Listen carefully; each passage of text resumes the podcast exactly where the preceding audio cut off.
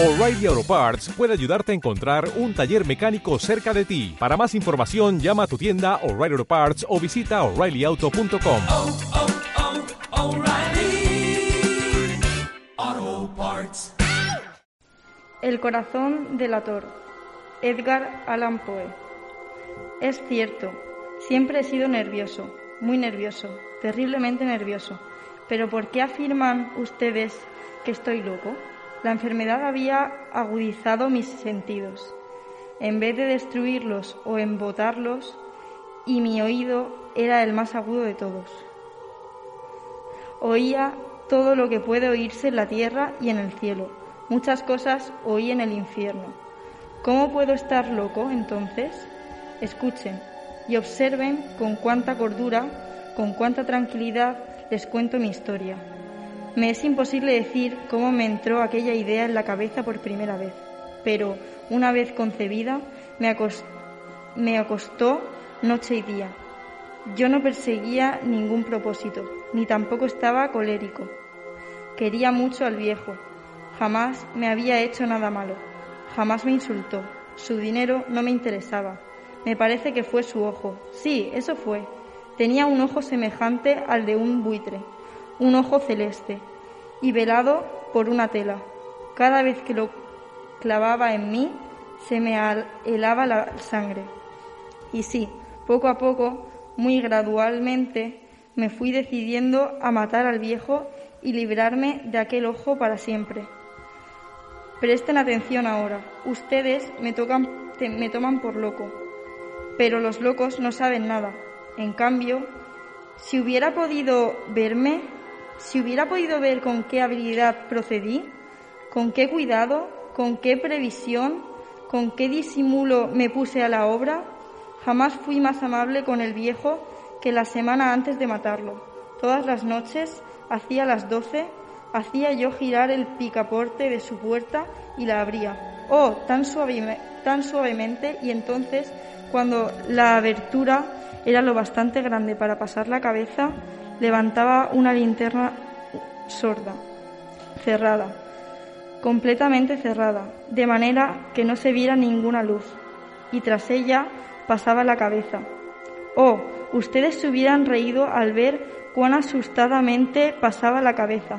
La movía lentamente, muy, muy lentamente, a fin de no perturbar el sueño del viejo. Me llevaba una hora entrar e introducir completamente la cabeza por la abertura de la puerta hasta verlo tenido en su cama. ¿Es que un loco hubiera sido tan prudente como yo? Y entonces, cuando tenía la cabeza completamente dentro del cuarto, abría la linterna cautelosamente. Oh, tan cautelosamente, sí, cautelosamente iba abriendo la linterna, pues crujía las bisagras. La iba abriendo lo suficiente lo suficiente para que un solo rayo de luz cayera sobre el ojo del buitre. Y esto lo hice durante siete largas noches, cada noche a las doce, pero siempre encontré el ojo cerrado. Y por eso me era imposible cumplir mi obra, porque no era el viejo quien me irritaba, sino el mal de ojo. Y por la mañana, apenas iniciado el día, entraba sin miedo a su habitación y le hablaba resueltamente, llamándole por su nombre, con voz cordial y preguntándole cómo había pasado la noche. Ya ven ustedes que tendría que haber sido un viejo muy asustado para sospechar que todas las noches, justamente a las doce, iba yo a mirarle mientras dormía. Al llegar la octava noche procedí con mayor cautela de que, de, que de costumbre al abrir la puerta. El minutero de un reloj se mueve con más rapidez de lo que se movía mi mano. Jamás antes de aquella noche había sentido el alcance de mis facultades, de mi sa sagacidad. Apenas lograba contener mi impresión de triunfo. Pensar que estaba ahí abriendo poco a poco la puerta y que él ni siquiera soñaba con mis secretas intenciones o pensamientos, me reí entre dientes ante esta idea y quizá me oyó, pero lo sentí moverse repentinamente en la cama, cuando si se sobresaltara como si se sobresaltara. Ustedes pensarán que me eché atrás, pero no. Su cuarto estaba tan negro como la pez, ya que el viejo cerraba completamente las persianas por miedo a los ladrones. Yo sabía que le era imposible distinguir la abertura de la puerta y seguí empujando suavemente, suavemente. Había ya pasado la cabeza y me disponía a abrir la linterna, cuando mi pulgar resbaló en el aire metálico y el viejo se enderezó en el lecho gritando ¿Quién hay ahí? Permanecí inmóvil, sin decir palabra. Durante una hora entera no moví un solo músculo, y en todo ese tiempo no oí que volviera a tenderse en la cama. Seguía sentado, escuchando, al igual que yo había hecho, noche tras noche, mientras escuchaba en la pared la carcoma que, que anuncia la muerte. Oí de pronto un leve quejido, y supe que era el quejido que nace del terror. No expresaba dolor o pena. Oh, no. Era el ahogado sonido que brota en el fondo de la alma cuando el espanto la sobrecoge. Bien conocí yo ese sonido muchas noches, justamente a las doce, cuando el mundo entero dormía, surgió de mi pecho, ahondado con su espantoso eco, los terrores que me enloquecían. Repito que lo conocía bien, comprendí lo que estaba sintiendo el viejo y le tuve lástima, aunque me reía en el fondo de mi corazón. Comprendí que había estado despierto desde el primer leve ruido. Cuando se movió en la cama había tratado de decirse que aquel ruido no era nada, pero sin conseguirlo. Pensaba, no es más que el viento en la chimenea, o un ratón que corre por el suelo, o un grillo que chirrió una sola vez. Si había tratado de darse ánimo con esas suposiciones, pero todo era en vano. Todo era en vano porque la muerte se había aproximado a él, deslizándose furtiva y envolvía a su víctima. Y la fúnebre influencia de aquella sombra imperceptible era la que le movía a sentir, aunque no podía verla ni oírla a sentir la presencia de mi cabeza dentro de la habitación. Después de haber esperado largo tiempo, con toda paciencia, sin oír que volviera a acostarse, resolví abrir una pequeña, una pequeñísima ranura en la linterna. Así lo hice. No pueden imaginarse ustedes con qué cuidado, con qué inmenso cuidado, hasta que un fino rayo de luz semejante al hilo de una araña brotó de la ranura y cayó de lleno sobre el ojo del buitre.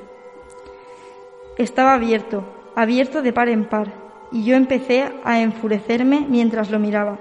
Lo vi con toda claridad, de azul, de un azul apagado y con aquella horrible tela que me helaba hasta el tuétano. Pero no podía ver nada de la cara o del cuerpo del viejo pues como movido por un instinto había orientado el haz de luz exactamente hacia el punto maldito. ¿No les he dicho ya que no le tomen erradamente por locura? Es solo una excesiva agudez de los sentidos. En aquel momento llegó a mis oídos un resonar apagado y presuroso, como el que podía hacer un reloj envuelto en algo, en algodón.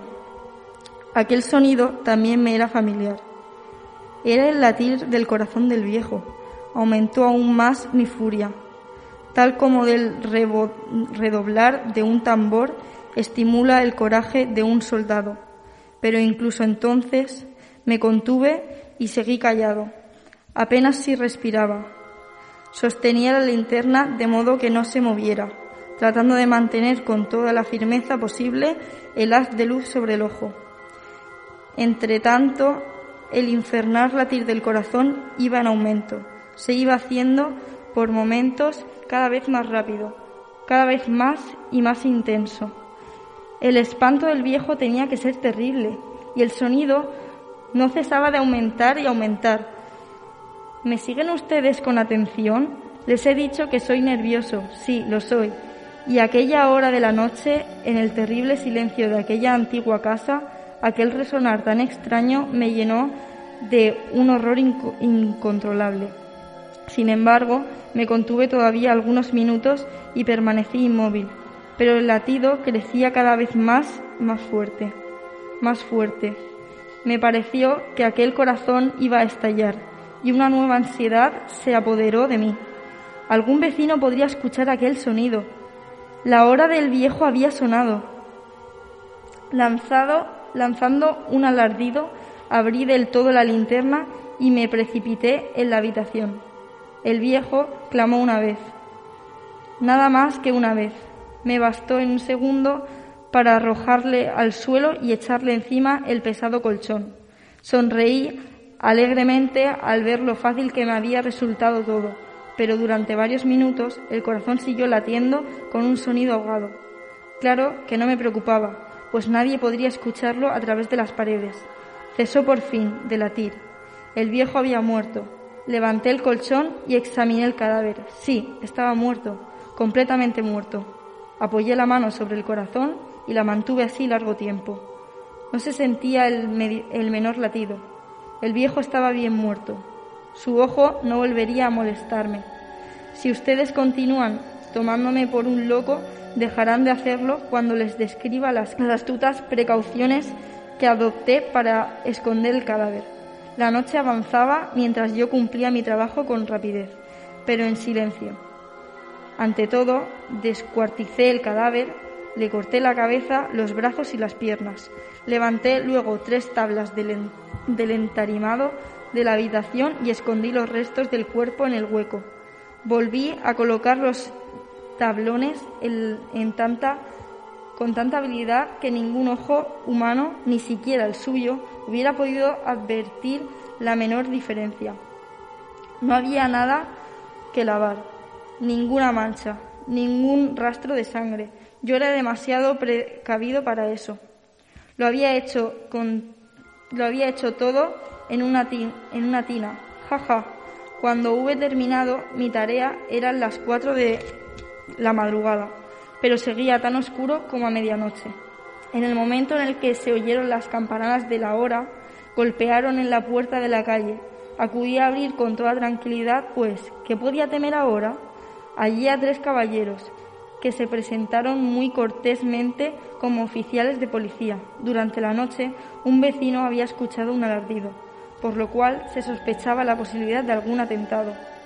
Al recibir este informe en el puesto de policía, habían comisionado a los tres agentes para que registraran el lugar. Sonreí, pues, ¿qué tenía que temer? Di la bienvenida a los oficiales y les expliqué que yo había lanzado aquel grito durante una pesadilla.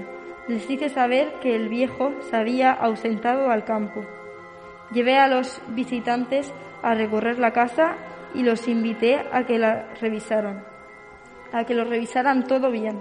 Finalmente acabé conduciéndolos a la habitación del muerto.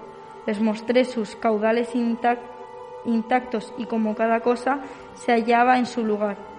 En el, en el entusiasmo de mis confidencias traje sillas a la habitación y pedí a los tres caballeros que descansaran allí de su fatiga, mientras yo mismo, con la audacia de mi perfecto triunfo, colocaba mi silla en exacto punto bajo la cual reposaba el cadáver de mi víctima. Los oficiales se sentían satisfechos. Mis modales los, los habrían convencido. Por mi parte, me hallaba particularmente tranquilo. sentáronse y hablaron de cosas comunes mientras yo les contestaba con animación. Más, al cabo de un rato, empecé a notar que me ponía pálido y deseé que se marcharan. Me dolía la cabeza y creía percibir un zumbido en los oídos. Pero los policías continuaban sentados y charlando. El zumbido se hizo más intenso. Seguía resonando y era cada vez más intenso. Hablé en voz muy alta para librarme de esa sensación, pero no cesaba y se iba haciendo cada vez más definida, hasta que al fin me di cuenta de que aquel sonido no se producía dentro de mis oídos. Sin duda, debí de ponerme muy pálido, pero seguía hablando con, el con creciente soltura y levantando mucho la voz. Espero el sonido, espero, el sonido aumentaba. ¿Y qué podía hacer yo? Era un resonar apagado y presuroso, un sonido como el que podría hacer un reloj envuelto en algodón. Yo jadeaba tratando de recobrar el aliento y sin embargo los policías parecían no oír nada. Hablé con mayor rapidez, con vehemencia, pero el sonido crecía continuamente. Me puse en piel y discutí sobre insignificancias en voz muy alta y con violentas gesticulaciones, pero el sonido crecía continuamente. ¿Por qué no se iban? Anduve de un lado a otro, a grandes pasos, como si las observaciones de aquellos hombres me enfurecieran, pero el sonido crecía continuamente. ¡Oh Dios! ¿Qué podía hacer yo? Lancé espumajaros de rabia. Maldije, juré, balanceando la silla sobre la cual me había sentado, raspé con ellas las tablas del piso. Por el sonido sobrepujaba todos los otros y crecía sin cesar. Más alto, más alto, más alto. Y mientras tanto los hombres continuaban charlando plácidamente y sonriendo. ¿Era posible que no oyeran? Santo Dios, no, no. Claro que oían y que sospechaban, lo sabían, y se estaban burlando de mí, de mi horror. Sí, así lo pensé y así lo pienso yo hoy, pero cualquier cosa era preferible a aquella agonía. Cualquier cosa sería más tolerable que aquel escenario. No podía soportar más tiempo sus sonrisas hipócritas. Sentí que tenía que gritar o morir. Y entonces otra vez, escuchen, escuchen, más fuerte, más fuerte, más fuerte, más fuerte. Basta ya de fingir, malvados. Aullé.